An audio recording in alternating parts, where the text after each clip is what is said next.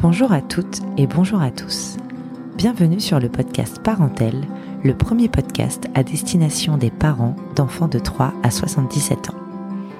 Ici, on s'intéresse à tout ce qu'il se passe dans la parentalité avec nos grands kids, ceux qui sont sortis de la période qu'on appelle la petite enfance. Alors oui, comment on fait après? Après l'accouchement, le postpartum, la petite adolescence, les biberons, les couches? Quels sont les enjeux? Quelles sont les difficultés que l'on rencontre une fois que notre enfant dort toutes les nuits, ne tête plus?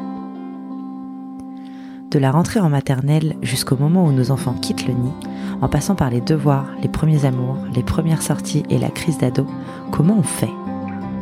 Quelles sont les problématiques qu'on peut rencontrer avec un enfant de 8 ans? Comment on fait quand on a une tribu aux âges et aux besoins différents? Comment évolue la relation avec son enfant une fois qu'il est parti de la maison, une fois qu'il devient lui-même parent? Parce que je pense qu'il y a autant de conseils et de vérités qu'il y a de familles, sur ce podcast, je veux donner la parole sur ces sujets qui sont à mon goût un peu trop oubliés des médias disponibles sur la parentalité. Je discuterai ici avec des mamans, des papas, des professionnels de santé et de l'éducation, afin de répondre à toutes les questions que vous vous posez, vous, parents d'enfants de 3 à 77 ans. Je m'appelle Johanna, j'ai 32 ans et deux enfants en bas âge. Ils ont chamboulé ma vision de la vie et de la maternité, me poussent dans mes retranchements et me font me poser beaucoup de questions. Si à leurs âges j'ai de quoi nourrir ma curiosité via notamment des podcasts qui sont des mines d'or d'informations, je me rends compte qu'il est difficile de trouver l'équivalent en conseils et témoignages pour, en ce qui me concerne, les années à venir. J'ai donc décidé d'aller au front, en première ligne, pour chercher les réponses à toutes mes questions. Et je vous embarque avec moi.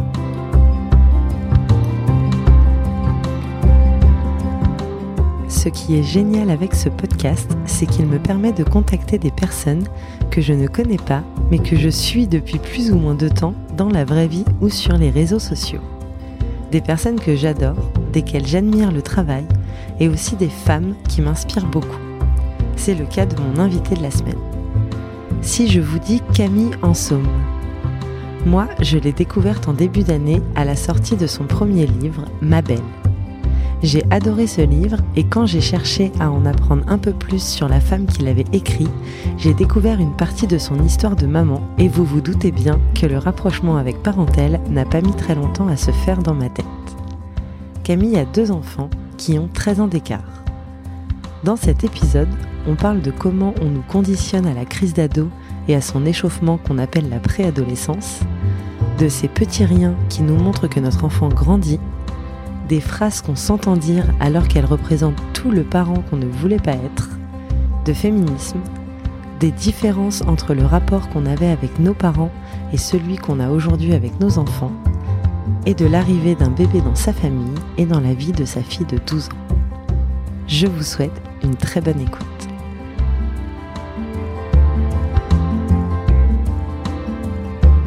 Bonjour Camille. Bonjour Johanna.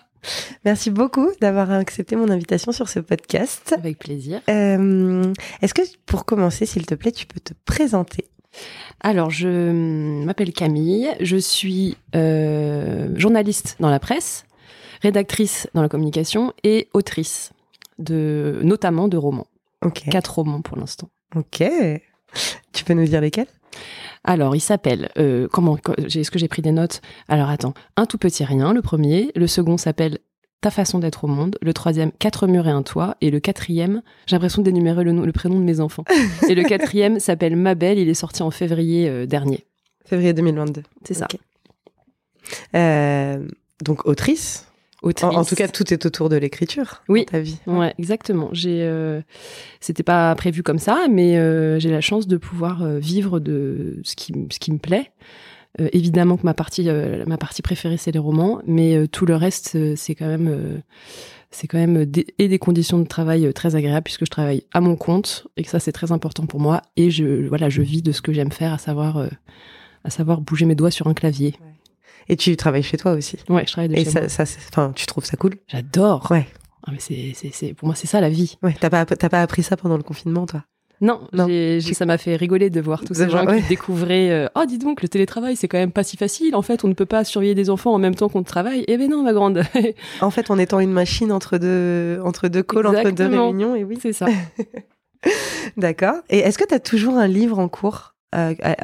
En écriture? Euh, Alors dans la tête, oui. Ouais. Mais dans mes documents Word, pas toujours. Ok. Par exemple, en ce moment, j'en ai, euh, j'ai plusieurs idées en tête, mais euh, alors j'ai des petites ébauches, tu vois, j'ai des, des plein de documents qui s'appellent roman 1, roman 2, roman 19, euh, euh, ou alors avec des mots clés, mais euh, j'ai pas, euh, voilà, je suis pas lancée dans l'écriture euh, actuellement d'un d'un roman. Je suis vraiment dans la phase de gestation qui peut durer longtemps, tu sais, où tu tu réfléchis, tu tu tâtonnes sur ton sujet, tu t'interroges sur ce qui sur ce dont tu as envie de parler et euh, tu essaies de, de rassembler tout ça dans ta tête pour euh, sortir une idée.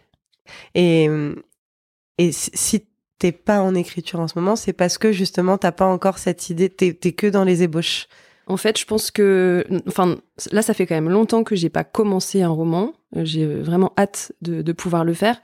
Euh, je pense tout simplement que entre temps, il s'est passé la naissance de, de mon de mon bébé il y a 11 mois et que euh, écrire un livre, ça demande une disponibilité d'esprit, ça demande de ça demande de, de laisser monter des pensées et bah voilà euh, tu en sais quelque chose euh, avec des enfants en bas âge euh, ton esprit est quand même vachement occupé par des, des choses bassement matérielles Et puis t'as le mommy brain, je sais pas si tu connais. oui ce- exactement Bah, c'est tout, à fait ça Ça, oui, ça doit pas être facile d'écrire un roman dans ce. oui, alors il y a des il y a des il y a des femmes qui qui arrivent, il y a même des femmes que la maternité euh, euh, transcende à ce niveau-là, mais chacun son truc. Moi, j'ai- Mm. j'ai j'ai senti que que c'était pas le moment et j'avais pas du tout envie de passer à côté des, des des premiers mois de vie de mon bébé en me disant oh merde, j'ai pas d'idée de livre, qu'est-ce que je vais faire et tout. Je je chaque chose en son temps. Là, je je profite et puis euh, je laisse euh, tranquillement monter l'inspiration. Ok.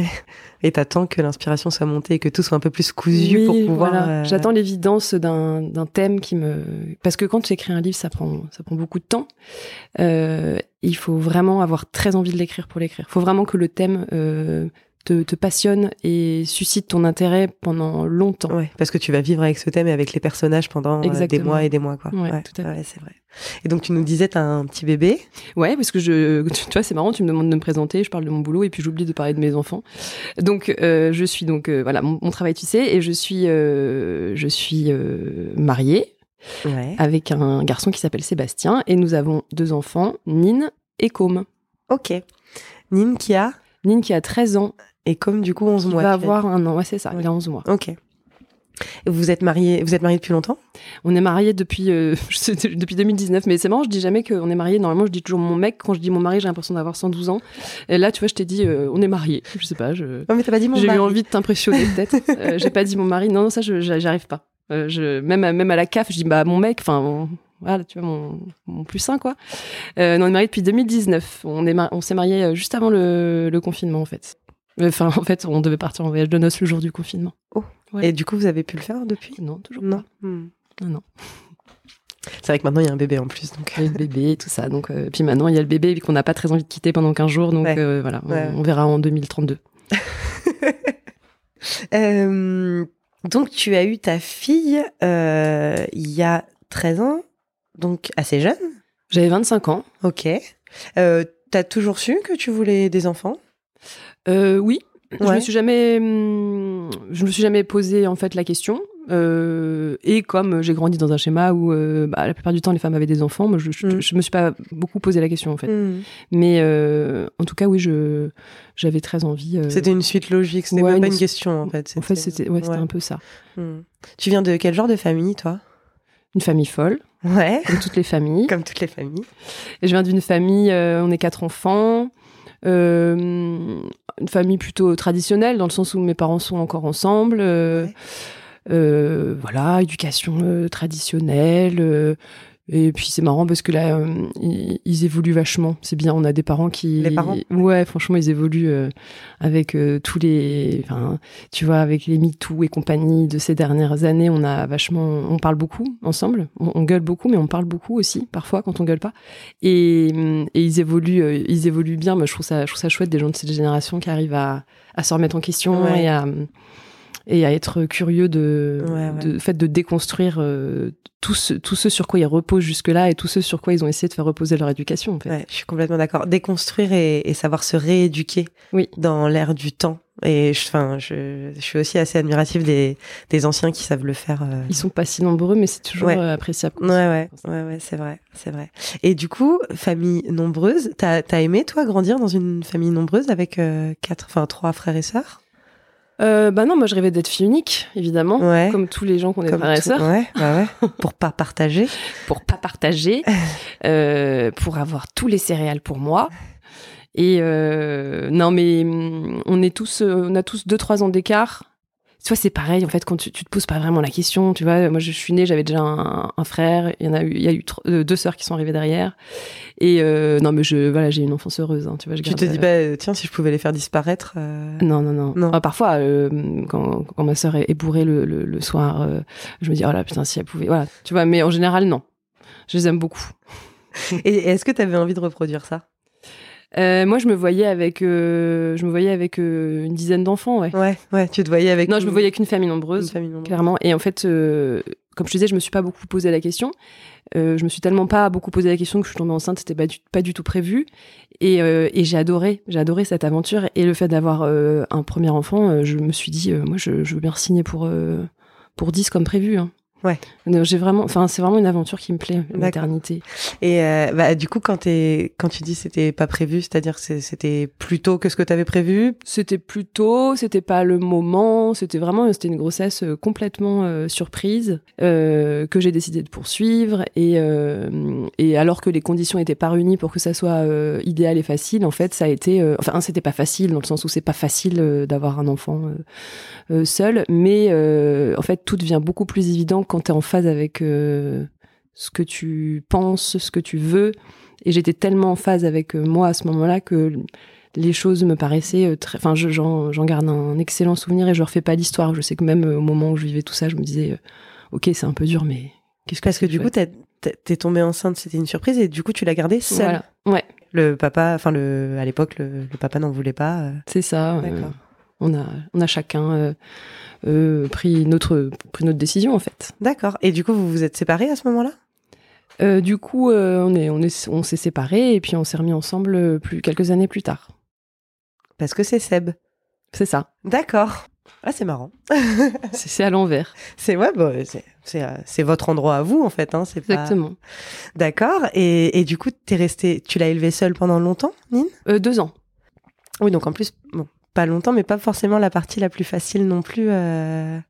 Ah, je sais pas. Hein. Ça, Tu sais ça pas se discute. Ah ouais. On en oui, bah- reparlera, oui, bah oui, c'est un peu coup, le thème du, ouais, du exactement. podcast. Mais je, je, je trouve pas forcément que les deux, deux ou trois premières années soient les plus difficiles. Les plus Enfin, c'est difficiles. pas les mêmes difficultés, c'est pas les mêmes enjeux. D'accord. Mais je, je garde pas le, je garde pas le souvenir d'une période euh, euh, difficile en fait. Je, je la trouve, euh, je sais pas quelle nuance on peut apporter, fatigante, euh, mais mais j'ai- aimé cette période vraiment. Ouais.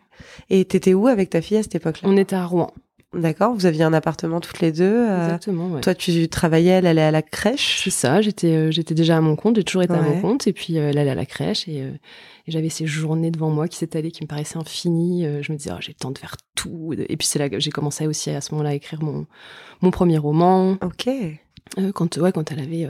J'ai dû commencer quand elle avait un an et demi, quelque chose comme ça. Donc tu fais un petit peu peut-être aussi partie de ces femmes dont tu parlais, qui euh, pour qui la maternité a, a ouvert les, les, les, les possibles un peu de l'écriture et. Je sais, ouais, je sais pas, je me demande si là c'était pas lié à, ce- à cette histoire qui était assez singulière, parce que le premier roman que j'ai écrit parlait de cette histoire, justement, de, de cette grossesse, etc., qui était un, un peu particulière.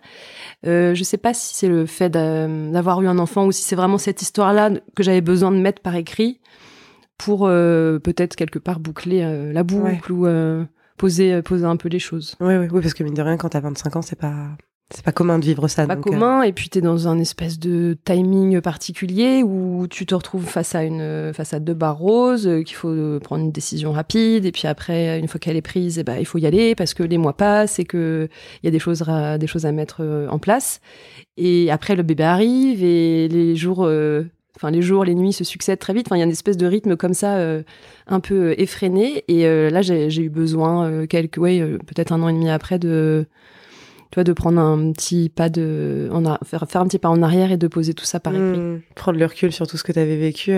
Quand elle était petite, t'étais aidée pour les nuits, pour les. Euh, mes parents étaient pas loin. J'avais une voisine euh, de luxe. euh, je je m'entendais bien avec une voisine de palier en fait. Et donc euh, quand je, je sortais beaucoup à l'époque, et donc parfois le, le soir, je, je laissais ma fille à ma voisine. Elle dormait chez ma voisine. Et le lendemain matin, ma voisine venait la redéposer dans mon lit. Donc c'était vraiment royal. C'est clair. Je lui ai demandé si elle voulait pas emménager à côté de chez moi là, à la naissance du deuxième. Elle m'a dit non, tu te démerdes. T'es pas toute seule cette fois. voilà, tu te débrouilles. tu te débrouilles avec ton mec. Ok, et donc maintenant, Nine a, a 13 ans 13 ans, ouais. 13 ans. Donc là, t'es dans l'adolescence. Ouais, ouais, ouais. ouais alors, euh, je sais pas si on peut dire à peu près. Non, je pense que là, on peut dire adolescence. C'est plus la ouais, préadolescence. La préado, tu dirais qu'elle a commencé à quel âge?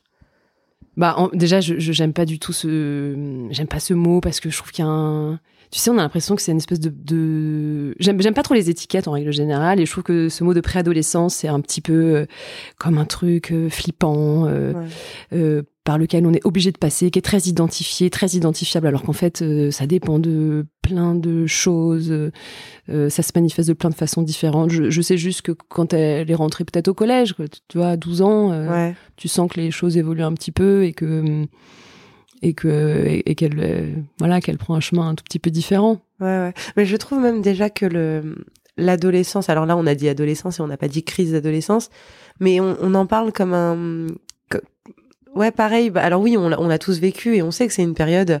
Oui, on a les hormones qui se mettent en place. euh, Oui, il y a plein de choses qui se passent dans, dans nos vies, dans nos têtes, dans nos corps. Oui, mais à toujours en parler. euh, comme on en parle, comme d'une crise, comme et puis le pré-ado, donc t'as as en plus une préparation Oui, à la ça. crise qui t'attend Oui, on formate aussi peut-être un petit peu ce, ce ce qui arrive derrière parce que en fait ce qui arrive c'est juste un, un chamboulement hormonal et, et un enfant qui, qui passe gentiment mais gentiment ça va prendre encore des années vers l'âge adulte quoi et, Oui, et du je coup je ce, ce, oui, je suis d'accord avec toi. Ces, ces deux mots me mettent un peu mal à l'aise sans que j'arrive bien à identifier pourquoi. Mais oui, c'est ça en fait. Quand on parle, je me rends compte, préadolescente, on a l'impression que c'est un peu genre warning. Bientôt, ça va se barrer en cacahuète. Tu vois, une espèce de signal d'alarme. euh, ouais.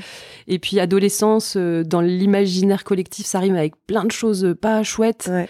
Et ce mot-là me plaît pas beaucoup, mais bon, il se trouve qu'il y en a pas beaucoup d'autres pour euh, Mmh. pour euh, désigner cette période euh, qui reste quand même une période voilà particulière et mais il y a un seul mot en fait pour recouvrir euh, mille réalités parce Ouais. que euh, l'adolescence enfin j'imagine que toi et moi on n'a pas eu la même euh, euh, il n'y a pas forcément de crise euh, ouais ouais ouais ça peut durer des années ça peut arriver bien après enfin c'est un, un mot un peu euh, un peu fourre-tout alors qu'il y a des réalités très très différentes Et puis la manière dont on en parle, je trouve que nous, en tant que parents d'enfants pas encore adolescents, on, s'en- on se projette déjà comme oh la galère, alors que Mm. pas forcément. En plus, à ce moment-là, on sera face à des, des, des, des petits adultes entre guillemets avec qui on pourra avoir des débats, des conversations et tout. C'est génial. en fait. Enfin, moi, je, je trouve ça génial. Donc, euh, oui alors tu- alors moi aussi je trouvais ça génial avant avant d'avoir des débats, Avant que ça arrive, je trouvais ça vraiment génial l'idée. Non, mais on y reviendra, mais c'est vrai que ce mot, euh, d'ailleurs, je me rappelle de ma fille quand euh, elle avait une dizaine d'années. Elle, elle en parlait comme d'une maladie, tu vois. Elle avait, elle avait trop peur de choper l'adolescence, en fait. Ah ouais. Euh, c'est, mais c'est quand que je vais avoir l'adolescence euh C'était un, un truc euh, qui lui faisait, qui voilà, qui, qui, qui l'effrayait d'avance. à quel Euh, âge? Je, vraiment, je me souviens d'elle à 10 ans, à l'époque justement où ça me paraissait tellement. Mais, non, mais ma chérie, mais t'auras jamais l'adolescence, enfin. Tu, tu es un bébé. Euh, je, je pense que ouais, à une dizaine d'années, elle parlait de ça. euh, en fait, à l'époque où elle était très peu concernée ça, et ça, ça, ça lui apparaissait comme un truc, euh, un espèce de danger venu de je ne sais où qu'elle allait lui tomber dessus. Et en fait, je pense que quand elle a commencé à sentir en elle des, des vrais changements, elle s'est dit ah oui ok bon là euh, ça doit ça doit être ça, ça doit être ça qui s'appelle Ouais. comme ça en fait, Ouais. Ça doit être ce truc là et je crois que je l'ai chopé un peu. Enfin, je suis aux prémices. J'ai attrapé l'adolescence. J'ai rattrapé l'adolescence, ouais. Et c'est quoi les changements? Euh, difficile à résumer, mais le, les changements. En fait, le truc avec euh, ma fille, c'est que je suis tombée enceinte euh, quelques, quelques mois avant ses 13 ans. Deux mois avant ses 13 ans De com de côme. Ouais. Euh, et j'ai eu vraiment la sensation, mais c'était très conscient. Je me suis dit, ok, avec ce qui est en train, ce qui est en train de se passer euh, pour pour moi, pour notre famille, tout ça, j'ai senti que j'allais avoir l'attention qui allait être moins euh, rivée sur elle et que mon regard allait se déporter un, peu vers mon nombril. Et je me rappelle très bien d'ailleurs lui avoir dit, lui avoir dit, tu sais, dans les mois qui viennent, je, je, vais être, parce que moi j'étais une mère un peu euh, envahissante avec elle, hyper présente, euh, hyper impliquée dans tout. Et là je lui ai dit, tu sais, avec ce qui, avec euh, le bébé qui va arriver, je pense que je vais te lâcher un peu la grappe. Je le fais parce que ça va sans, doute te faire du bien, mais peut-être que c'est une erreur et peut-être que que tu que tu sentiras que tu te sentiras un peu un peu seul. Enfin, je, sentais en fait que ça allait impliquer pas mal de choses. Et je me suis dit peut-être que c'est une bonne occasion, ce bébé, pour lui lâcher un petit peu la grappe. Mais peut-être que c'est une, connerie. On verra. Et donc je l'ai prévenu. Je lui ai dit voilà, tu vas être plus tranquille. Je vais te laisser un peu plus tranquille parce que je vais être. euh, ne serait... Puis c'est une année où j'ai beaucoup travaillé. En plus quand j'étais enceinte, j'ai beaucoup travaillé. Donc tout, tout ce contexte faisait que je sentais que j'allais moins la, la regarder en fait. Et je lui ai dit voilà, c'est aussi c'est bien, ça va te faire du bien. Je vais te lâcher un peu la grappe. Mais euh, mais voilà, on, on en reparlera. Et j'ai eu l'impression vraiment pendant ma grossesse d'avoir euh, tourné un petit peu la tête et que quand quand je l'ai regardée à nouveau, c'était plus la même. Ouais. C'était vraiment plus la même. euh, elle a pris, elle a pris 10 cm, elle a changé de, de, de tout.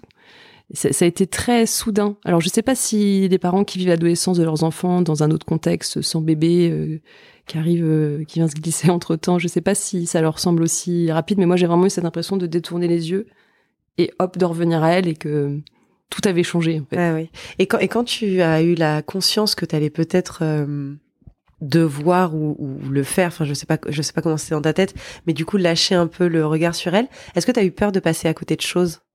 Non, parce que je me suis dit, euh, je, je me disais vraiment à ce moment-là que j'avais une relation euh, extrêmement fusionnelle avec elle et que ça lui ferait le plus grand bien euh, que je que je la que je la laisse un peu en fait, que je Ah me ouais, détourne un peu d'elle. Je, je sentais que c'était que c'était mieux pour elle et que là avec ce bébé, j'avais l'opportunité de pouvoir me déporter un peu et de pouvoir lui laisser euh, plus d'air. Je sentais que j'étais trop euh, euh, que j'étais trop sur elle tout le temps. Ok. Et vous en avez reparlé depuis?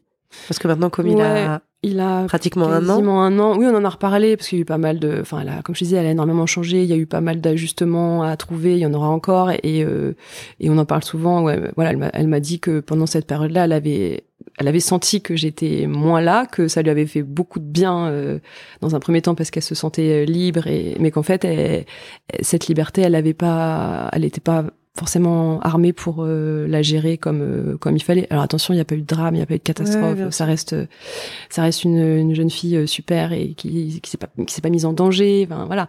Mais euh, elle, elle a voilà, elle a, elle a elle a beaucoup changé et euh, et elle a, je crois qu'elle a pas très bien su quoi faire de cette euh, petite liberté qui restait quand même. euh, ben, elle avait pas l'autorisation de minuit. Hein, Ouais, ouais. Elle avait l'autorisation de, de 17h15. Hein. Mais euh, Oui, mais d'avoir sa maman peut-être un petit peu moins derrière elle. Ouais, euh, c'est ça. sans, sans être péjoratif derrière elle, Enfin, c'est un peu péjoratif à dire, mais c'est juste euh, très présente et de la voir un fait. peu moins présente, quoi. Tu vois, c'est c'est un truc bête, mais par exemple, le, petit déjeuner, c'était inconcevable pour moi de pas prendre le petit déjeuner avec elle pendant, pendant très longtemps. Et euh, à la fin de ma grossesse, j'étais hyper fatiguée et euh, ça m'arrivait de pas me lever pour euh, prendre le petit déjeuner avec elle. Et son père soit bossé, soit était pas là. Enfin bref, elle était toute seule. Alors ça va, il y a pire, hein, comme dans la vie, que de prendre un petit déjeuner toute seule quand on est en, en cinquième. Mais je suis sûre que ça a quand même marqué une espèce de, pour elle, un petit changement. Elle avait ces moments-là du matin seule. Puis tu sais, c'est aussi le moment où les enfants ils prennent plus leur bain le soir, ils prennent leur douche le matin. Ouais. Le moment où tout bascule. Ah, ça, ça a changé quelque chose, ça Mais je trouve. Enfin, Ah moi, je m'étais toujours, je m'étais dit à un moment, ça, c'est marrant, tous les enfants prennent leur bain le soir et tous les adultes prennent leur douche le matin. À partir de quand ça change ce truc-là? Et ben voilà, j'ai la réponse. Ça change à 12 ans et demi. Ou un jour, elle te dit, euh, non, non, euh, flemme de prendre mon bain, euh, je prendrai ma douche demain. Je dis, ah ouais, ça y est, on y est. Ça, c'était un, c'était une étape. Ah, c'est marrant, j'avais jamais entendu cette étape. J'avais entendu une étape, euh, euh, la, la première fois qu'elle rentre avec ses clés. Ah oui, c'est vrai ça. T'as- Mm. ça- t'a fait quelque chose, toi La elle première a- fois que t'as elle a entendu jamais fait. C'est vrai. Et chaque chose en son temps. Elle prend son petit déj toute seule, déjà. Oui, voilà, hein, tu vois, on va y aller, on va y aller mollo. Elle prend son petit déj toute seule, elle prend sa douche le matin, donc euh, tout doux. Mais c'est vrai que c'est mignon ça, le coup de la clé. Ouais, et c'est, je, je sais plus qui a fait ça, qui a fait un post euh, très très bien écrit sur Instagram, je sais plus, faudrait que je le retrouve. Euh, de ouais, la première fois que que l'enfant rentre avec ses clés dans l'appart, euh, enfin euh, que c'était, euh, je crois que c'est Delphine, Delphine Marek. Je connais pas Delphine. Tu connais pas Je vais découvrir Delphine Marek. Ouais, je te, je, te, t'enverrai. Bon, je, je, je, mettrai dans les notes si je retrouve si je retrouve le poste. Et, euh, et ouais, et donc du coup la douche c'était pas c'était pas une, une, une donnée que j'avais en tête, mais en effet c'est vrai. Tu verras dans quelques années, tu penseras, tu repenseras à cette je discussion. Exactement. euh, Aujourd'hui, avec le avec le recul, tu le disais tout à l'heure, euh, c'est quoi pour toi la période qui a été la plus difficile avec Nine? Celle où tu t'es peut-être senti le plus, tu sais, démunie ou Bah en fait, je pense qu'on y est. On est encore dedans. Elle a que 13 ans et on est euh, au cœur d'un changement qui va durer euh, toute une vie en Ouais, fait. ouais. Mais après, je, je veux pas, euh, toi, il faut pas, je veux pas que ça soit euh, manichéen. C'est pas, c'est pas difficile. Il y a des parents qui galèrent vraiment avec leurs enfants, euh, avec leurs ados. Euh, moi, ça reste, en fait, c'est juste que c'est une période où on défusionne, tout simplement. Et que pour moi, l'adolescence de ma fille, c'est ça, c'est la diffusion. Et ça me déstabilise parce que parce que c'est une nouvelle relation à, à apprivoiser et que elle change, mais la relation change aussi et moi je change, enfin tout change. Donc c'est déstabilisant, c'est euh, euh, parfois ça m'inquiète, puis ça ça me met dans un. En fait, je trouve que ça les enfants quand ils grandissent, euh, même si c'est pas des enfants difficiles, ça t'oblige parfois à devenir quelqu'un que t'aimes pas être. En fait, moi, j'avais, j'ai toujours eu l'impression que j'allais être une super mère d'ado, que j'allais être trop géniale. Et c'est, quoi une mère géniale d'ado Ah bah tu sais, c'est celle, euh, euh, tous les potes ils l'adorent. Ah ta mère elle est trop cool. Ah vas-y, on va prendre le goûter chez ta mère, elle est trop cool. Enfin, je sais pas si on va prendre le goûter quand on a 14 ans, je crois pas. Oui, on va manger des chocs à pic chez ta mère. elle est trop cool. non mais tu vois, c'est la, la mère euh, sympa. Je sais pas, c'est justement c'est la mère qui dit pas le mot adolescence. C'est la mère qui fait pas un podcast pour dire que l'adolescence de sa fille est difficile. Tu vois, c'est c'est c'est c'est une mère euh, qui trouve que son enfant. Euh... Mais non, mon enfant n'est pas adolescent. Mon enfant grandit. Voilà tout. Ouais. Oui, mais voilà, c'est ça en fait que j'aurais aimé être. Et j'aurais aimé dire oui, non, elle grandit, et puis en même temps, ça donne lieu à des débats extrêmement intéressants, et, euh, et elle m'apprend, elle m'apprend beaucoup. C'est, c'est vraiment, c'est, cet enfant, c'est l'école de la vie, tu vois, quelque chose de. Et, euh, et en fait, je me retrouve à être un peu dans le cliché de la mère euh, chiante. Moi, ça me désespère un peu. en fait, je trouve que quand tu sais, quand t'es adolescente, tu as l'impression de vivre un truc très singulier. T'as l'impression que t'es la seule à vivre ce que tu vis. D'ailleurs, même tes potes, ils te comprennent pas. T'es seule au monde. T'as l'impression que tu vis quelque chose que personne d'autre ne vit. Et alors, en grandissant, tu te dis, bah, l'adolescence de mon enfant, ça va être pareil, ça va être très singulier, ça va être très particulier. Et en fait, bah, à un moment, tu te dis, bah, en fait, t'as l'impression qu'ils sont un peu tous, euh, Ouais. Ils passent tous par les mêmes choses, ils s'habillent tous de la même façon, ils ont tous les mêmes expressions, ils écoutent tous la même musique. Il y a un, un truc très uniformisé qui est perturbant. Et du coup, toi, tu te retrouves dans le cliché de la mère d'ado à dire les trucs que tu voulais pas dire. Ouais, les trucs qu'on te disait quand t'étais. euh, quand Et les trucs qu'on te disait, en fait, tu te retrouves ta propre mère. Ouais, c'est ça. Tu es ta propre mère. ouais. Alors que toi, ado, tu te, tu te sentais tellement singulière et unique, et on te disait, ah, avec vos, euh, vos musiques de machin, vos, Voilà. vos chaussures comme ça, vos pantalons comme ça. ça. Et tu te disais, oh là là, moi qui suis unique, ma mère, elle est vraiment comme toutes les autres mères. Puis en fait, après, tu te retrouves comme toutes les autres mères, euh, avec l'impression que ta fille est comme toutes les autres filles. C'est, c'est horrible. Je vois. Euh, tu, tu disais tout à l'heure que, que, que tu étais inquiète, plus inquiète peut-être depuis qu'elle a plus de liberté. Euh, c'est une question que je me pose beaucoup de euh, élever une fille, euh, enfin s'inquiéter pour une fille en fait euh, quand justement elle a, elle a un peu plus de liberté, qu'elle peut peut-être rentrer à 20h au lieu de 17h15, tu vois, ou, ou des choses comme ça. Ouais. Est-ce que c'est des sujets que... Euh, en fait, je trouve que je m'inquiète pour ma fille. Mon fils est tout petit pour l'instant, mais en fait, je vais m'inquiéter aussi pour lui parce que je m'inquiéterais que ça soit un mec bien.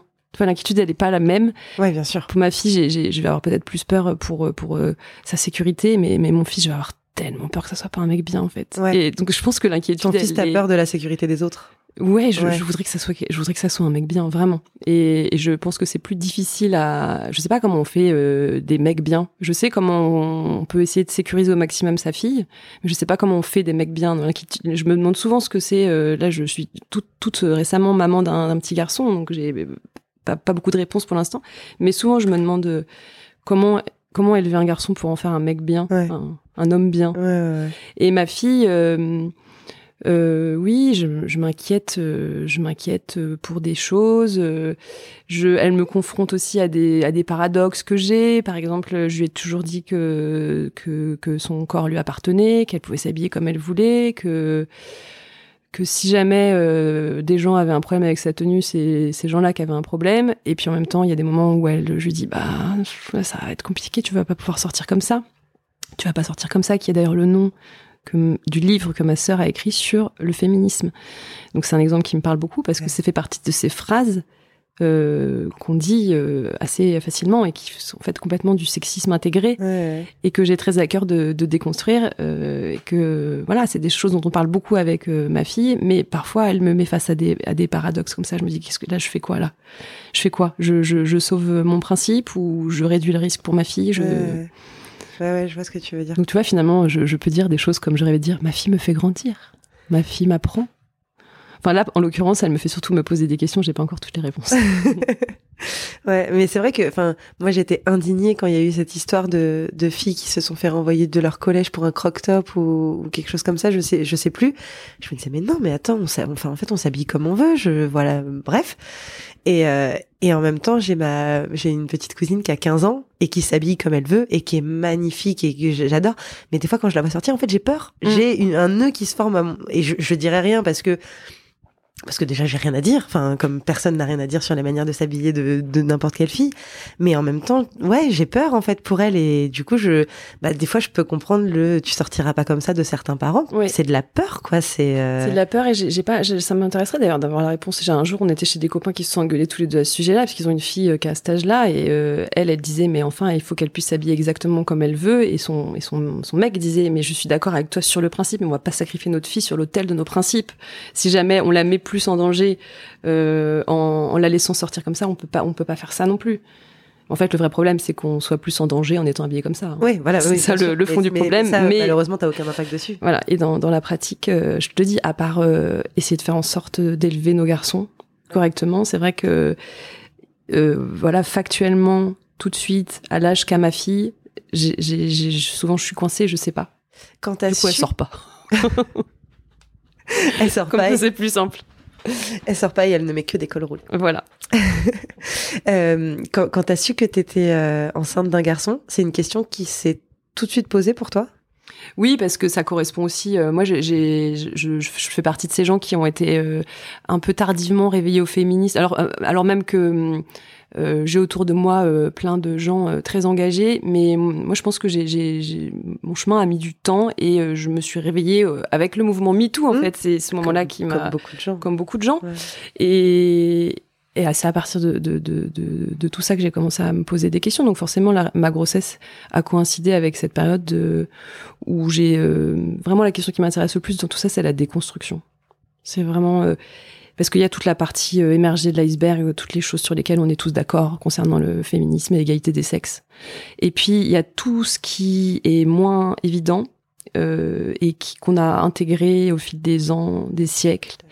Et je trouve que c'est vraiment ça qui est intéressant et urgent de, de déconstruire. C'est vraiment ces questions-là qui m'intéressent. Ouais, ouais, ouais, je suis d'accord. Oui, parce que comme tu dis, le, les, les principes de base du féminisme, l'égalité pour euh, les hommes et les femmes, enfin, Oui, c'est pour ça que c'est toujours un peu étonnant quand quelqu'un qui dit, euh, quand, quand quelqu'un te dit, moi, je suis pas féministe, mais, euh, bah, enfin, je sais pas, tu, tu, tu trouverais normal que tes, tes, tes deux enfants aient le même salaire pour un poste à, égal? Bon, bah, t'es féministe. euh, tu t'as pas très envie que ta fille se fasse exciser ou violer? Bon, bah, t'es féministe. Enfin, grosso modo. en gros, c'est ça. Ouais, ouais, non, mais c'est vrai que c'est, et c'est, et c'est, et c'est les, les questions les plus difficiles à déconstruire parce que c'est, ça coule dans nos veines, en fait. Enfin, c'est tout, toutes ces, toutes ces injonctions, enfin, même pas des injonctions, tout, c'est, Ouais. c'est notre normalité, en fait. C'est, il y a que pour les générations là, là, de maintenant, bah, ta fille, par exemple, pour qui ça va pas être la normalité. Mais même pour nous, c'est encore une normalité, euh, c'est les plus compliqués à, à déconstruire, euh, d'autant plus que c'est des, c'est des questions sur lesquelles on n'a pas forcément les réponses. L'exemple dont on parlait là sur euh, la façon de s'habiller pour les jeunes filles, euh, c'est la première étape de se dire mon réflexe de, de demander à ma fille de s'habiller autrement me met mal à l'aise et me prouve qu'il y a un problème. Mais euh, donc voilà, ça c'est la première partie, la première phase de déconstruction. Mais la deuxième, à savoir comment je fais concrètement, qu'est-ce que je fais là aujourd'hui, euh, 18h30 où elle me demande de sortir euh, comme ça, je fais quoi? En fait, euh, c'est des, choses. euh, comme tu dis, qui coulent dans nos veines et qui mettent du temps à, à, à être visibles. Et après, il faut euh, trouver les bonnes réponses. Et on les a pas toujours. Mm. Ouais, c'est vrai. Et est-ce que, à part, euh, à part les tenues, il y a d'autres euh, d'autres choses qui te font peur aujourd'hui? Ah bah tout. Je te coupe avant que tu trouves des exemples. non, tout me fait peur. Euh, alors, au risque de, de, de paraître cliché, moi, qui- ma plus grande peur, c'est qu'elle soit pas heureuse. Pour résumer, j'ai très envie qu'elle soit heureuse. Après, dans ce mot-là, tu mets plein de choses. Euh, chacun, en fonction de ses valeurs, va mettre ce qu'il veut. Quand on a eu une éducation assez euh, classique, euh, voilà, spontanément, on dit par exemple, j'ai envie qu'elle fasse un travail qui lui plaît, et donc j'ai envie qu'au niveau scolaire, ça roule à peu près pour qu'elle se ferme le moins de portes possible. En fait, tout est toujours lié au bonheur, mais après, t'arrives sur des trucs cons du genre, est-ce que t'as bien fait ton travail? Montre-moi. euh, Ça devient vite une contrainte. bah oui, Ouais. ce qui est normal. Euh, après, euh, j'ai peur de. Alors j'ai peur de, j'ai peur des gens qu'elle voit, j'ai peur des amis qu'elle choisit, j'ai peur, euh, je, je- j'ai peur de tout ça. Mais euh, je sais que quand j'étais euh, petite et ado, c'était un sujet aussi de, de, de conflit avec mes parents, euh, qui étaient très inquiets pour euh, pour euh, de, de, de qui je choisissais comme amie, et que moi je me disais mais ils ont vraiment rien capté. Ils ont vraiment rien capté. Les gens, mes amis entre guillemets qu'ils aiment le plus, c'est pas ceux qui me font le plus de bien. Euh, Il y a des gens euh, qui ont été euh, indispensables euh, à, des, à certaines périodes, et c'était pas forcément ceux qui avaient le profil de, de la copine ou du copain parfait. Ouais. Donc en fait, les parents sont pas forcément les, les mieux placés pour pour pour juger de tout ça. Donc j'essaie de garder ça en tête et puis de quand y a quand je vois des amis qui me ouais, qui m'inspirent euh, pas des masses, j'essaie de me, de me rappeler que que que ça sert à rien que je me mette à sa place parce que je suis pas à sa place et Mhm. qu'elle sait mieux que moi euh, ce qui est bon pour elle. En fait, j'essaie juste de la hum, de lui donner des armes pour qu'elle fasse les bons choix pour tout. Et euh, ces armes-là, ça va être des, des choses du genre euh, écoute-toi, fais-toi confiance, fais-toi respecter. Si quelque chose, s'il y a un- une amie, une copine, un ami euh, euh, te manque de respect, euh, sois pas trop indulgente, arrête de trouver des excuses à tout le monde. En fait, je pense que j'essaie juste de la lui donner les outils que moi j'avais pas Mm. euh, trop à l'époque. Mm. J'essaie d'en faire un espèce de un espèce de personnage aux antipodes de moi. Ouais. oui, et, et en même temps, tu vas lui donner des clés que peut-être toi, t'as pas eu. Et il y a des clés forcément que, que tu- toi, tu vas pas donner parce que en effet, tu les as pas vécues, Oui. donc t'en ressens pas le besoin et qu'elle, elle va, elle va se retrouver. Peut-être qu'elle les donnera à sa fille après. Enfin, tu vois, c'est. euh, Oui, puis je les ai pas eus parce que mes parents avaient quatre enfants, qu'ils avaient pas le temps de se pencher sur euh, les personnalités de chacun. Ils travaillaient tous les deux. Enfin, moi, j'ai, seulement deux enfants. Ils ont 13 ans d'écart. Euh, et puis, je suis d'une génération aussi, on n'a pas les mêmes rapports avec nos enfants. J'ai l'impression qu'on les, on les considère plus individuellement, ce qu'ils sont. On est plus attentif à leurs besoins. Donc, la parole est aussi beaucoup plus libérée, tu vois. Et, j'essaie de, ben voilà, j'essaie de de toujours euh, ramener euh, toutes ces questions euh, au postulat de base qui est j'ai envie que tu sois heureuse et tout ce que je fais qui t'emmerde. En fait c'est pour que c'est pour que tu sois heureuse. D'ailleurs elle m'a écrit un, je sais pas si elle va être contente que je raconte ça mais j'ai eu il y a mon anniversaire il y a pas longtemps. Et en fait on a un petit rituel. C'est qu'elle elle m'écrit une lettre pour tous mes anniversaires depuis qu'elle sait écrire. Donc au début c'était des espèces de un truc phonétique tu sais et euh, maintenant, elle écrit mieux. Bon, elle fait quelques fautes, mais elle écrit mieux. Et donc, elle m'a écrit une lettre qui commençait par ces mots qui disaient Maman, aujourd'hui, tu as 39 ans. Euh, je me souviens quand tu étais petite, euh, tu me disais qu'un jour, je ne pourrais plus te supporter. Un jour, je te trouverais terriblement énervante. Un jour, j'aurais envie de plus jamais te voir. Je me disais Mais impossible, comment ma petite mamounette pourrait m'énerver un jour? Finalement, tu avais raison. Ce jour est arrivé. Bon anniversaire. Non, bon, après, elle disait des trucs un peu plus mignons entre deux avant de conclure. Enfin, elle disait même des trucs très, très mignons. Mais en fait, elle commençait cette phrase en disant Je pensais pas qu'un jour tu pourrais m'énerver à ce point-là. Mais t'avais raison, qu'est-ce que tu m'énerves? Mais, elle me disait aussi, ça va beaucoup mieux depuis que j'ai compris que c'est pour mon bien que tu fais tout ça. Je pense qu'en sous-titre, c'est que tu fais toutes ces conneries. C'était pour, c'est pour mon bien. Donc je me dis que euh, s'il y avait des, des recettes magiques, euh, on les saurait tous. Mais quand même avec les ados, leur faire comprendre que tout ce qu'on fait, c'est pour leur bien, et garder aussi soi-même ça en tête, parce que c'est pas agréable d'avoir ce rôle-là parfois. hein garder que en tête que tout ce qu'on fait c'est pour leur bien ça permet d'apaiser euh, d'apaiser pas mal de choses Ou te poser la question avant de faire quelque chose de est-ce que ça tu le fais pour son Oui, bien vrai, ou pour aussi. ton bien à toi? Ouais. Enfin, sachant qu'on a aussi le droit de faire des choses pour notre bien Non, à mais nous, bien se sûr. poser la question en fait de toujours être lucide sur euh, nos intentions mais ça ça vaut un peu pour tout dans la vie Mais puis j'ai l'impression que ce truc de c'est un peu choisir ses combats Et j'ai l'impression qu'en fait, que ce soit pour, de la, pour un ado, pour un enfant, pour un bébé, pour un, Oui. Pour un enfant même qui est parti de chez toi après, c'est c'est un sujet éternel en tant que C'est parent. vrai, quoi. c'est un super. c'est- Je trouve que c'est un très bon, un très bon mantra, mais je trouve aussi qu'à l'adolescence, c'est un peu faussé parce que quand on dit choisis tes combats, on a l'impression qu'il faut aller vers les plus importants. Mais à l'adolescence, les plus importants se cachent parfois derrière des, des toutes petites choses. Mhm. Si par exemple, euh, je dis à ma fille que je ne veux pas qu'elle soit en jogging euh, euh, toute la journée, tous les jours.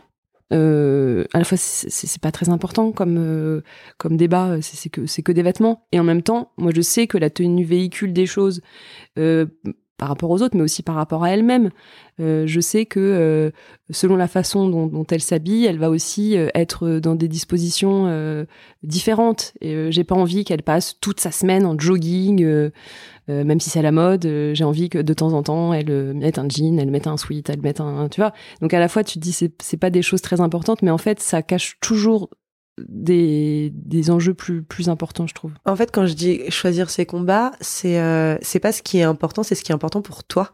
Mm. Parce que pour toi, c'est important cette histoire de, de vêtements, de jogging, d'apparence, etc. Et peut-être que pour un autre parent, ce sera, ce sera, enfin, son enfant pourra être en jogging et ce sera pas un problème pour lui. Et, euh, et, je, et je pense que c'est en tant que parents nos propres encore une histoire de- d'éducation, de, valeurs, de, de, de nous, ce qu'on a, ce qu'on a reçu, ce qu'on est aujourd'hui et ce qu'on a envie de transmettre.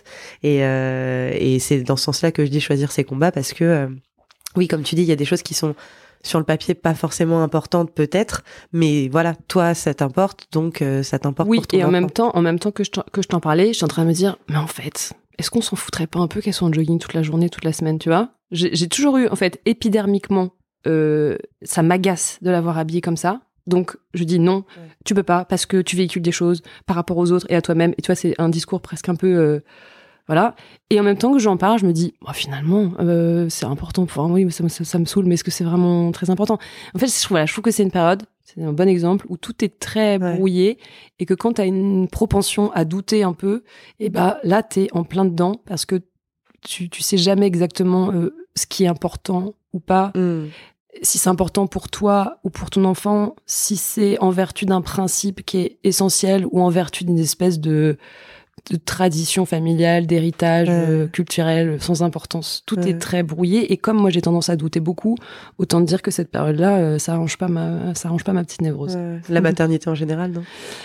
Euh, la maternité. Ouais, alors j'ai pas eu cette sensation avec les enfants en bas âge. C'est bizarre d'ailleurs parce qu'effectivement je je doute beaucoup, mais euh, avec les les enfants plus petits, j'ai- moins eu cette sensation. J'ai l'impression de m'être plus euh, écoutée tu vois. Euh, j'ai l'impression d'avoir fait les choses plus euh, en étant connectée à, à moi-même, sans remettre en question. Peut-être parce qu'il y a un espèce de rythme effréné qui fait qu'en fait, t'as pas beaucoup de temps de te poser euh, des questions. Tu sais, quand ils sont tout petits, ça faut que ça enchaîne. Ouais. Et que là, à cet âge-là, où c'était dans un, le temps est le temps s'étire, c'est pas pareil. euh, Les journées sont comme si les journées étaient plus longues avec un ado, tu vois. euh, Et t'as plus le temps de te poser des questions. Et puis t'es aussi face à quelqu'un qui te remet en question. Donc, euh, euh, pour peu que tu l'écoutes, bah, ça te touche et ça vient tout un, un peu tout chambouler tes, Ouais, ouais, tes certitudes. Ce qu'un ce qu'un enfant de deux ans fait. Alors, si, il peut faire, mais moins souvent. Un peu moins. ouais, ouais. Et puis il le fera pas. Il fera quelque chose qui te fera le faire toi-même. C'est pas lui ça. qui va le faire. C'est pas lui euh, qui va vraiment. directement te, te remettre en question. C'est vrai que c'est un peu différent. Quand tu parlais tout à l'heure de ses amis, est-ce que tu connais ses amis? Euh, on vient de déménager là il y a quelques mois. On on a changé de, de région. Je, quand on était en région parisienne, je connaissais ses amis parce que c'était les enfants de nos amis. On, on s'est tous rencontrés à l'école quand ils étaient en petite section de maternelle. C'était une toute petite école, ils se sont suivis, donc on, on connaissait tous les amis et, il y avait quelque chose de super euh, rassurant. Et vous vous connaissiez bien les parents aussi on était super potes euh, avec les parents, donc les enfants se voyaient à l'école, ils se voyaient aussi le week-end parce qu'on faisait la teuf avec les parents. Donc en fait, on, c'était vraiment ces, ces enfants-là, c'est devenu comme des neveux et nièces. Tu vois, je les connais depuis qu'ils sont tout petits. Ouais. Et mes, pareil, mes, mes potes connaissent euh, notre fille depuis qu'elle est, qu'elle est toute petite. Et à la fois, c'était très rassurant. Puis en même temps, avec euh, mon mec, on se disait, ah, ça va faire du bien de changer d'air un peu. Parce que là, elle est avec les mêmes amis depuis toujours. Elle est en espèce de zone de confort. Ça va lui faire du bien d'aller, euh, de devoir découvrir d'autres gens. Et puis, bah, maintenant qu'elle est dans son nouveau collège, en fait, on est, on est mort de trouille parce qu'on les connaît pas. ses potes et qu'on se dit c'est quand même vachement bien quand elle, quand elle était avec des amis qu'elle connaissait depuis ses deux ans et demi. euh, ça demande vachement de lâcher prise. C'est quand même des gens avec qui elle passe, euh, avec qui elle passe euh, toutes ses journées. Et puis aussi une partie de sa soirée parce que elle a un téléphone, n'est-ce pas, et des réseaux sociaux sur lesquels elle, elle échange pas mal. C'est des gens absolument euh, essentiels dans sa vie d'aujourd'hui et euh, on ne les connaît pas. On les connaît pas. Alors là, euh, je connais, j'en connais une. J'arrête pas de lui dire euh, si tu invitais tes camarades à venir prendre le goûter à la maison, ça serait super. Maman pourrait vous faire des cookies, mais elle veut pas. Je comprends pas pourquoi. Elle dit c'est la honte, soi-disant. C'est gênant. Elle dit arrête, t'es gênante. Pyjama party Pyjama, pyjama party. Ouais, non, même ça, je crois que c'est foutu. Ah ouais? Ouais, c'est non, c'est mort. Pyjama party dans 14 C'est- ans. elle est euh, déjà trop- 13 ans, ouais, non, Ah ouais. ouais, non. Enfin, avec une copine, elle veut bien, mais bon, tu vois pas avec. euh, Ouais, pas faire un. Mm. Ok. alors par contre, je lui ai dit, alors tu vois ça, ça pour le coup, ça fait partie des règles que j'ai données et je ne l'ai- je, je n'ai aucun doute là-dessus. Et elle a beau me répéter tout le temps que je suis la seule mère à faire ça et que tous ses copains c'est pas pareil, je, je tiens bon, c'est que ses amis qu'elle voit au collège, je, je ne les connais pas, enfin voilà. Mais elle, quand elle commence à me parler d'aller à la patinoire, d'aller à la foire, d'aller à machin, je dis, il y a pas de souci à partir du moment où je les ai rencontrés au moins une fois. Ok. Donc euh, ça ne s'est pas encore présenté parce que ça fait pas très longtemps qu'on est là. Et, Du coup, là, euh, en fait, elle a fait sa rentrée en septembre. oui c'est ça. C'est sa première rentrée, euh, enfin, Ouais. depuis qu'elle a quitté votre Exactement, petit cocon. ouais. euh, ok. rentrer en quatrième dans ce dans ce nouveau collège et euh, donc la règle est très claire c'est euh, si tu veux faire des choses en dehors de l'école je veux avoir euh, vu les gens au moins une fois avant. Il me dit mais à quoi ça sert de les avoir vus euh, tu pourras pas les juger en trois minutes? Bonne réponse. Euh, effectivement je pourrais pas les juger en une minute mais eux ils sauront que je les ai vus et ils sauront que s'il se passe le moindre chose je pourrais les retrouver non mais voilà c'est juste une espèce de, de, de façon de lui dire à partir du moment où, où, où ça, ces gens font partie de, de, de ta vie tu as seulement 13 ans je fais partie de ta vie aussi. Euh, je suis euh, la personne censée te protéger, donc il faut qu'il y ait un, un contact en fait entre entre eux et moi, même si c'est très très minime. Je, je veux que pour eux, je, je fasse partie de l'équation et je veux qu'ils, pour moi, ils fassent partie de l'équation. Ouais, ouais, je comprends. Et hum, ça, ça a été pour elle, enfin, comment toi tu l'as ressenti, euh, le, le changement? Le, le changement de région, changement de collège, euh, en plein milieu du collège. Enfin, est-ce qu'elle était contente ou est-ce qu'elle était inquiète? Elle était, euh, elle était inquiète, comme une, une môme de 13 ans qui a vécu, euh, qui a vécu 10 ans au même endroit et qui là euh, doit tout changer. Moi, j'étais pas très inquiète pour elle parce qu'elle est euh, super. Tu vois, elle est, elle- moi, moi, petite, j'étais angoissée, j'étais assez timide, je, euh, j'étais une inquiète. Et euh, d'ailleurs, j'arrête pas de dire je suis inquiète depuis tout à l'heure, tu vois, donc ça va pas t'étonner. Mais elle, elle est vachement plus légère que, que moi au même âge. euh, Elle, donc je me faisais pas du tout de soucis pour particulier. Donc euh, quand elle me disait, euh, ah, mais imagine, imagine, j'ai pas de potes pendant toute l'année, je dis franchement, je, tu, tu voilà, fais-moi confiance, ça, Mhm. ça va, ça va le faire. Et ça l'a fait, euh, ça l'a fait très vite. Après, c'est aussi une période de vie où je sais que c'est important que les gens qu'elle voit, ça peut changer beaucoup de choses. Et moi, je me disais, oh là là, pourvu qu'elle trouve les bonnes personnes, pourvu qu'elle, pourvu qu'elle aille vers les bonnes personnes. Mais en même temps, c'est quoi des bonnes personnes? Ouais. Et je suis qui pour euh, juger de ce que c'est une bonne personne? Donc elle me posait la question, elle me dit, bah, alors c'est quoi des bonnes personnes? Alors ce que j'arrête pas de lui dire, ma chérie, aiguise tes radars à bonnes personnes. Elle dit, ok, mais concrètement, c'est quoi? Je dis, j'en sais rien. Mais démerde-toi, aiguise-les. Hein. Et en fait, du coup, je me suis pas mal posé la question, c'est quoi une bonne personne? C'est quoi? Et je revenais toujours un peu à la même chose. Je, lui disais, bah, il faut que tu- t'écoutes. Si tu sens que c'est euh, une personne qui pourrait te manquer de respect ou qui te parle pas bien ou qui est, c'est des, des choses très, voilà, c'est du ressenti. Il faut, faut juste que t'écoutes euh, et que tu sois pas trop indulgente avec les autres. Ouais, C'est dur à cet âge-là, hein. je comprends. C'est euh, hyper dur. ouais. C'est hyper dur parce qu'ils ont, en plus, elle- je- parfois je sens qu'elle compte sur moi pour des questions et que j'ai pas les réponses. Et J'aimerais tellement les avoir. Ouais. Et puis en même temps, c'est aussi un peu le jeu, ma pauvre Lucette. Hein, faut, c'est ça grandir, c'est trouver les réponses tout seul. Est-ce que vous voyez toujours vos potes euh, et ses potes de là où vous Oui, étiez on avant était encore ce Ouais. On s'est ok. pris, on une grosse cuite. Ok. tous ensemble. Enfin, pas, pas avec nos enfants. Ah hein. bon? Enfin, ils, eux, ils étaient pas bourrés. Mais eux, ils nous ont quand même dit à la fin de la soirée, oh là là, vous êtes tous bourrés, c'est insupportable.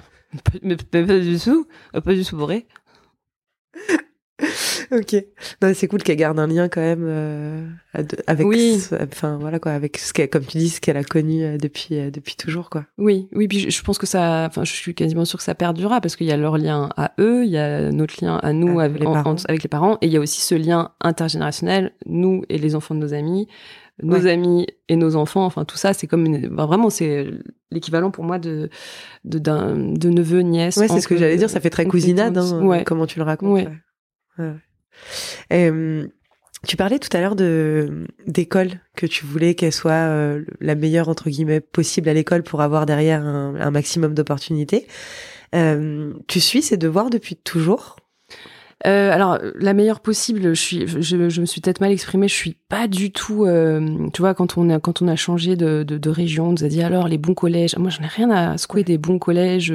Je veux juste qu'elle fasse euh, qu'elle exploite en fait son potentiel, Ouais. tu vois, euh, et qu'elle, euh, je, je veux pas qu'elle soit trop euh, paresseuse et, et qu'elle, voilà, je veux juste qu'elle fasse au mieux selon selon ce qu'elle est. Euh, moi, j'étais euh, super bonne élève parce que j'étais inquiète. Je t'ai déjà dit que j'étais inquiète? Non. Bon, voilà, écoute, euh, maintenant tu sais, voilà, je me suis dévoilée. Euh, elle, elle est absolument pas comme ça, donc elle est, elle est moins, elle, voilà, elle fait, elle fait les choses tranquillement, tu vois. Et alors justement, le travail, c'est un bon exemple. Quand j'ai toujours beaucoup suivi son travail, quand je suis tombée enceinte, je me suis dit bon bah ça, je vais lâcher un peu. Parce que ça, franchement, ça me gonflait. Enfin, ça gonfle tout le monde, hein, le travail scolaire. Mais là, j'avais une bonne excuse. Je travaillais beaucoup dans la journée. Le soir, j'avais pas envie de me recoltiner une journée de, enfin, tu vois, euh, deux heures de, de, de, de je sais pas quoi, là. euh, Je sais plus ce qu'ils faisaient à cette époque, euh, les équations A fois X plus B, enfin bref. Et donc, j'ai laissé tomber le travail. Et bah, les notes sont, ont complètement dégringolé. ouais. Alors, je me suis sentie, du coup, euh, très brillante. Je me suis dit, ah oui, décidément, quand je, quand je ne suis pas dans les parages, euh, rien ne va plus. Je suis indispensable, c'est génial. Mais euh, et en fait, le, le- ce qui est un petit peu compliqué avec le retard scolaire, c'est que ça, ça arrive très vite, mais ça, ça met beaucoup de temps à, à, à rattraper, à ra- raccrocher les wagons en Mhm. fait. Donc là, euh, dès que j'ai vu que ça, ça s'était un peu barré en cacahuète, euh, d'ailleurs j'ai mis du temps à voir parce que je ne regardais plus beaucoup ces notes. Enfin, je te jure, une- je crois que j'ai l'impression que j'étais une mère démissionnaire à ce moment-là. Non, mais en fait, j'étais là humainement, etc. Mais j'avais lâché sur cet aspect scolaire. Et, euh, et donc je me suis remis avec elle au travail, mais ça, en fait, elle a, je- j'ai bien vu qu'elle avait accumulé du retard. Alors même que pendant le confinement, école à la maison, ça s'était plutôt bien passé. Euh, voilà, on avait réussi. euh, Ah oui, t'as fait la prof. J'ai fait la prof. J'ai fait la prof. Je suis retombée pendant le déménagement sur un, un contrat que j'avais écrit et signé où je disais euh, par la présente, euh, moi, Camille Mamounette Montessori, je m'engage à être, euh, à suivre le travail de l'enfant Nine avec bienveillance, parce qu'en fait, je pétais des câbles au début, c'était horrible, je devenais folle, je, je, je comprenais pas qu'elle comprenne pas. Je disais, mais c'est quand même pas compliqué. Enfin, c'est comme quand elle avait 6 ans, la pauvre, et qu'elle apprenait à lire. Je disais, mais un B et un A, ça fait quoi? Ça fait pas. Enfin, c'est quand même pas compliqué. Je comprenais pas qu'elle comprenne pas. Et là, elle était en, pendant le confinement, elle était en CM1, du coup, je pense, un truc comme ça. Et je, je, comprenais pas. Donc, je, je pétais des câbles, j'étais Ouais, ridicule. en sixième. Euh, pendant le confinement? C'était il y a deux ans. 2020 Sixième. Ah oui, elle doit être en sixième, ouais. Non, elle est en CM2. Ouais, elle, était en CM2, c'est sûr, parce qu'elle avait qu'une seule maîtresse. Ok. Elle n'avait pas tous les profs. Et, euh, et donc j'ai dû péter quelques câbles et euh, finir par euh, signer ce contrat où je m'engageais à, à me calmer et à, et à voilà à mieux gérer. Et ça s'est super bien passé à la fin. Il fallait juste une petite, il y avait juste une petite mise en place un peu compliquée.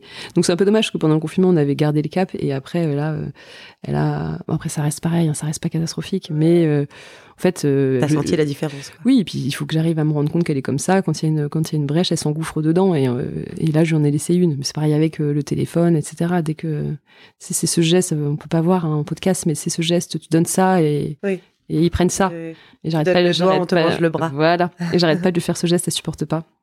Mais c'est un peu ça quand même. Je vois. Euh, comment elle a réagi à l'arrivée de Com? Euh, super bien. Déjà à l'annonce, euh, ah, elle était trop heureuse. elle était trop heureuse. Elle savait que. elle- elle- Elle saviait. Elle saviait, Elle très bien. Euh, en fait, elle m'avait grillé. euh, elle avait grillé qu'on voulait avoir un bébé parce qu'elle avait trouvé un jour un test de grossesse dans mon sac. Sauf que sur le coup, elle me l'avait pas dit qu'elle avait vu le test de grossesse. Il s'avérait que ce, ce test était négatif et que moi j'étais euh, super triste. Donc elle avait vu que j'étais triste le lendemain, donc elle avait fait ses petites conclusions toute seule. Euh, donc elle savait qu'on avait ce projet-là, mais nous on savait pas qu'elle savait. Et en fait, euh, d'ailleurs j'ai retrouvé un, un carnet. euh, Enfin, elle m'a offert à la naissance un carnet sur lequel tous les jours pendant six mois, je pense, elle écrivait s'il vous plaît, je sais pas comment vous vous appelez, je sais pas si vous vous appelez Dieu ou Allah ou autrement, mais s'il vous plaît, est-ce que vous pourriez donner un, un bébé à mes parents? Ils ont vraiment très envie. Oh. et en fait, elle écrivait, elle avait écrit comme ça cinq ou six lignes. Elle les a écrites tous les soirs, les mêmes, pendant six mois. Elle me disait, euh, et en fait, elle me l'a offert à la naissance en me disant, j'avais l'impression que si je le faisais pas, eh ben, ça n'arriverait pas. Enfin, c'était devenu quasiment un. C'est hyper C'est mignon. trop mignon. Ouais. Donc, euh, elle, euh, voilà, elle, elle espérait très fort. Elle était, euh, quand on l'a annoncé, je pense qu'elle était, euh, je pense que son, pr- sa première joie, ça a été de savoir qu'on était heureux, tu vois, Ouais. et que c'était enfin arrivé. euh, parce qu'elle, elle a été au courant pendant six mois, mais en vrai, ça devait durer plus longtemps que ça, Ouais. ça avait mis vachement de temps. Et donc, elle était très heureuse pour nous. Et puis, euh, et puis, elle est, euh, oui, elle est complètement euh, folle de, de cet enfant. C'est drôle parce que hum, j'ai une amie qui m'avait dit que quand elle avait accouché, elle s'était dit, mais je, je, connais déjà cet amour en fait. C'était son premier enfant, mais elle s'était dit, mais c'est bizarre, je connais déjà cette forme d'amour, et qu'elle s'était rendue compte que c'est l'amour qu'elle avait pour sa, sa sœur. Elle m'a dit, j'avais cette forme d'amour-là pour ma sœur qui est décédée entre temps, malheureusement. Elle m'a dit, c'est vraiment l'amour que j'avais pour ma sœur. Et là, quand je vois Nine avec son frère, l'amour qu'elle a pour lui, je me dis ouais en fait c'est quasiment la même. euh, Est-ce qu'elle avait, est-ce que c'est, cette amie avait aussi beaucoup d'écart avec sa sœur? Parce que c'est Non, il y avait quand même. non, il y avait très peu d'écart entre elles. Pour le coup, il y avait pas le même écart. Mais là, Nine, quand je la quand je la vois avec Com, euh, je je je, je, reconnais quasiment l'amour euh, que moi je peux avoir pour pour ce bébé. Tu vois, Ouais, c'est ouais. c'est Bah, euh, c'est, c'est pour ça que je te posais la question parce que euh, avec autant d'écart, euh, c'est pas du tout la même euh, Mm. la même fraternité, le, le même comportement de l'aîné versus le. Là, c'est limite euh, une petite maman. Alors euh, oui. peut-être pas a- au quotidien, bien sûr, mais en termes de par rapport à, un enfant qui arrive quand le grand a 4, Oui, bien 5, sûr. 6 ans, on- tu vois, c'est pas les mêmes, c'est pas les mêmes euh, comportements. oui, c'est la fraternité sans la rivalité, tu vois. Il y a Ouais. pas le, il y a pas les engueulades. Non, non, c'est à moi, non, machin. Et puis, euh, oui, alors on nous, a- on nous avait souvent dit, euh, on- moi j'avais parlé à pas mal de gens qui avaient des, soit qui avaient eu des enfants avec des, des écarts importants, soit qui eux-mêmes avaient des écarts importants avec leurs frères et sœurs. Et souvent, ça revenait cette notion de petite maman, petit papa, tu vois, pour euh, pour l'aîné. Et euh, on voulait pas euh, qu'elle soit trop petite maman parce que donc on a voilà on a on a évité de trop la responsabiliser. Bon bah t'inquiète pas qu'elle a bien réussi à pas, à pas être trop responsabilisée, pas de problème. Je dis bah écoute si je disais, à- je disais à mon mec s'il y a bien un truc qu'on a réussi c'est ça. Elle ne se sent pas trop responsable. Ce n'est pas une petite maman. Bravo, non, bravo à nous, nous sommes vraiment des champions. Elle ne sait toujours pas faire un biberon. c'est pas vrai, j'exagère. Elle s'en occupe super bien, Euh, mais euh, il me semble que voilà les choses sont à leur place et euh, tu vois quand euh, quand ça la gonfle de garder son petit frère, elle nous le fait bien sentir et je trouve ça très très sain. Hmm. Est-ce que ça a changé quelque chose dans votre relation à toutes les deux? Bonne question, j'aimerais bien lui poser, mais j'aurais trop peur de la réponse. Euh, moi, ça n'a pas changé dans ma relation avec elle parce que même si toute ma grossesse, je me suis dit mais comment je vais faire pour aimer euh, autant un deuxième enfant qu'un premier, je n'ai plus de place. En fait, on m'avait dit et c'est vrai, hein, c'est-à-dire que c'est vraiment magique, ça, ça se multiplie. Donc euh, ça n'a pas changé ma, ma relation avec elle. Après, il y a peut-être quelque chose de alors c'est toujours compliqué parce que comme c'est arrivé au moment où elle a commencé à changer, à ses 13 ans, je sais pas ce qui relève de l'arrivée de ce bébé ou ce qui relève de son âge. La relation, notre relation, elle a évolué. Elle est moins fusionnelle, il y a quelque chose de moins exclusif. Euh, mais c'est difficile de dire si c'est euh, lié à la, à la naissance du Ouais. bébé ou, euh, ou à son Ou âge. Comme tu dis, au fait que vous vous défusionnez. Ouais. qu'on se défusionne. Et je pensais à quelque chose, euh, mais hum, j'en parlais avec des amis qui ont des ados aussi. En fait, on se disait que ce qui était bizarre quand t'as des enfants qui grandissent, c'est que pendant très longtemps, avec tes enfants, c'est toi qui fais la météo. Tu sais, c'est toi qui, si t'es de bonne humeur, les choses finissent par, par bien se passer, même si parfois c'est compliqué de rester de bonne humeur. Et voilà, mais tu vois, c'est un peu toi qui, qui donne le ton. Ouais. Et si ça va pas, et ben, et en fait, quand les enfants grandissent, c'est l'inverse, eux qui font la météo Ouais. complètement. Toi, Changement tu- de baromètre. Ouais, tu changes complètement de baromètre et c'est eux qui, qui décident un peu de la pluie et du beau temps euh, chez toi et ça demande d'être vachement euh, soit patient en attendant qu'il fasse beau à nouveau, soit d'avoir un bon impair, tu vois, Ouais. Un bon un bon kawaii quoi, un bon kawaii bien bien étanche pour euh, pour rester au sec euh, même quand il quand il pleut au-dessus de la table du petit déj, tu vois. ouais, ouais. Oui, c'est. Et puis comme on disait, c'est une période euh, qui, qui, est cham- qui, qui chamboule pour eux. Donc forcément, si c'est eux le baromètre, euh, ça peut, ça chamboule toute la famille aussi, quoi. Donc, euh, Exactement. Et puis aussi, tu sais, euh, quand tu dis ça chamboule pour eux, c'est vrai qu'il y a un truc aussi que j'ai tendance à oublier, c'est que moi, je, je, je, je regarde avec de ma petite lucarne en disant, oh, ça me fait bizarre de voir que elle défusionne, oh, mon bébé qui grandit. Mais en fait, elle, ça lui fait bizarre aussi. C'est Ouais. pas parce qu'elle elle est à l'initiative du changement euh, mm, que c'est pas bizarre pour Ouais, elle aussi. Hein. bien sûr. Et puis, Elle aussi, elle sent que l'enfance. euh, Oui, elle aussi, elle sent que l'enfance, euh, elle, elle sent qu'elle quitte l'enfance. Ouais, et puis c'est pas, même si c'est sûrement cool parce que t'as tout le temps envie d'être plus grand quand t'as cet âge-là. Ouais, c'est quand même, enfin, je pense que c'est quand même bizarre aussi pour elle, donc. euh, Ouais, mais il y a aussi autre chose que j'essaie de garder en tête, c'est que moi je, je suis très nostalgique de plein de choses tout le temps, mais j'aime pas trop la nostalgie en ce qui concerne les enfants. J'ai vachement de mal avec les discours genre oh mon petit reste, tu sais, un jour j'ai vu chez Mona puis il y avait un pull avec marqué Stay little quoi, reste petit. Non, je suis désolée, grandis, quoi, grandis, va, ouais, vie, deviens. euh, Ouais. Moi, les seuls enfants que, que je connais qui n'ont pas grandi, c'est qu'ils n'ont pas pu grandir. Enfin, Ouais. du coup, j'ai, j'ai du mal avec euh, cette espèce de truc genre, oh mon petit bébé, il a tellement grandi, oh là là, rendez-moi mon bébé. Enfin, et j'essaie de l'appliquer euh, depuis, que, enfin, vraiment depuis que ma, ma fille est petite. Et euh, encore aujourd'hui, même si euh, je repense parfois avec euh, une espèce de, de, nostalgie à cette période où euh, où je faisais le, la pluie et le beau temps en fait, où c'était moi qui, qui, qui, faisais la météo. Euh, je me dis en fait j'ai beaucoup de chance d'avoir une enfant qui grandit.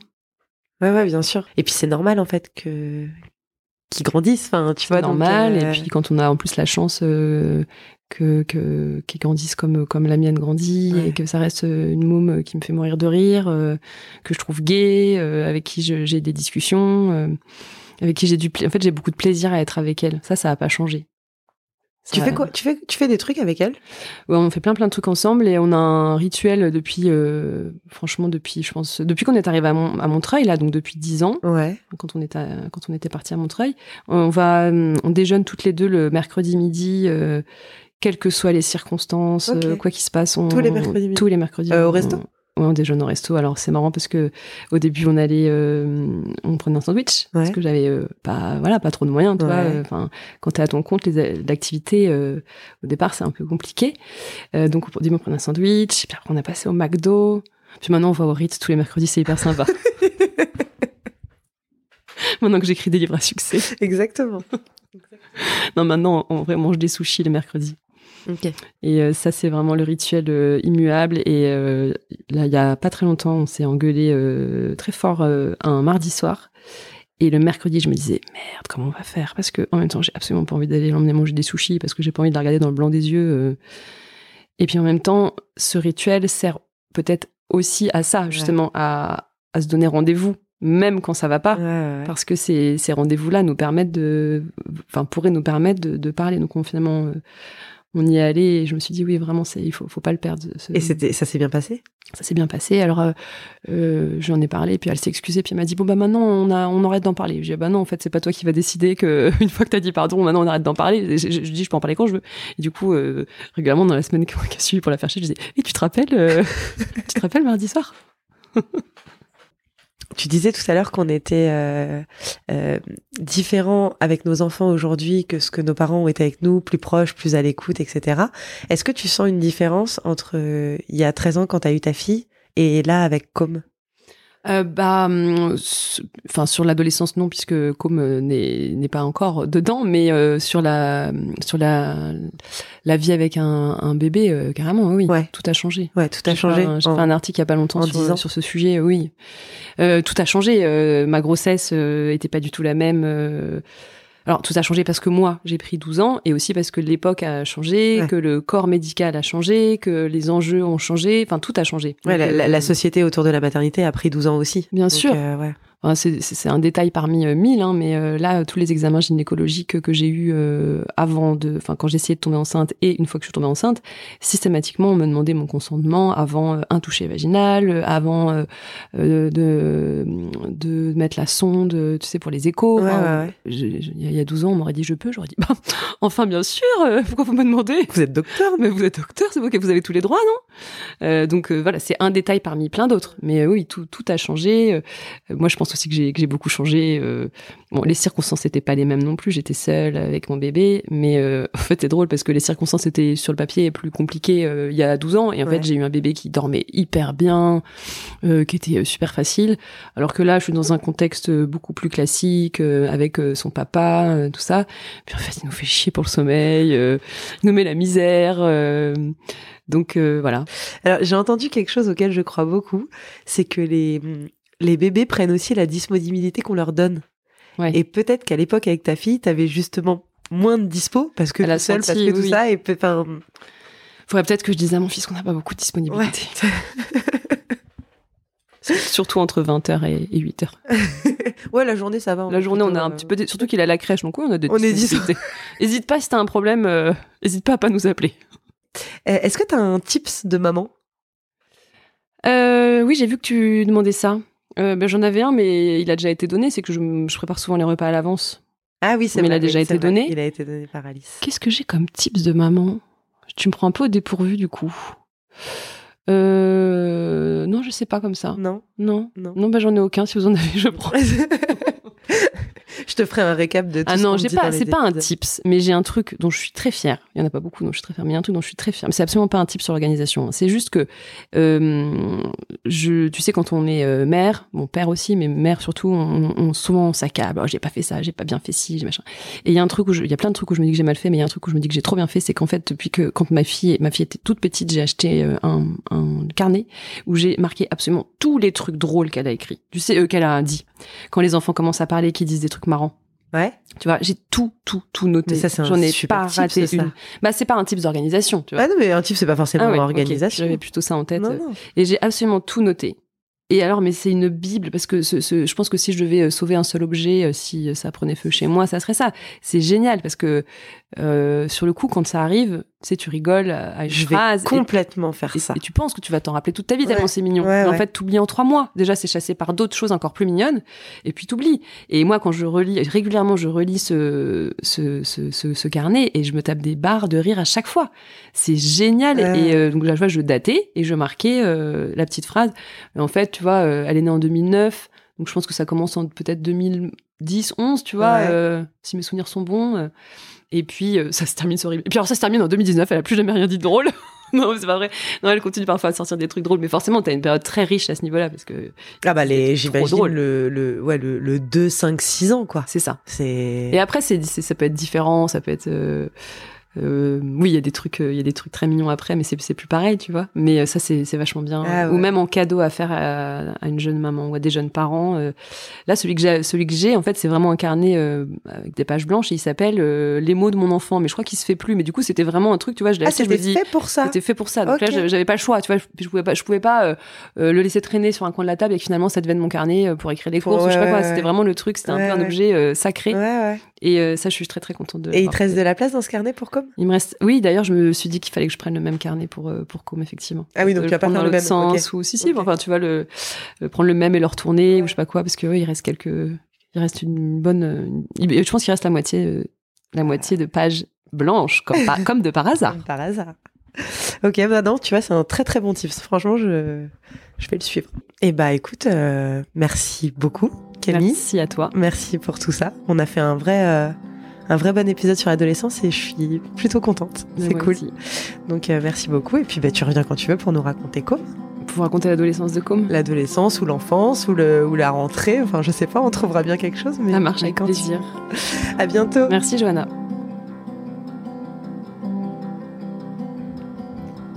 C'est la fin de cet épisode. J'espère qu'il vous a plu. Merci de l'avoir écouté jusqu'au bout. Merci encore Camille pour ce moment partagé. Embrasse Nine et pour moi. Si vous voulez soutenir ce podcast, abonnez-vous à Parentèle sur votre plateforme d'écoute. Mettez-lui 5 étoiles et un petit commentaire sur Apple Podcast. Et partagez les épisodes qui vous plaisent euh, sur vos réseaux sociaux et autour de vous. Ça m'aide vraiment à gagner en visibilité. Je vous souhaite une très bonne semaine et vous dis à mercredi prochain pour un nouvel épisode de Parentèle.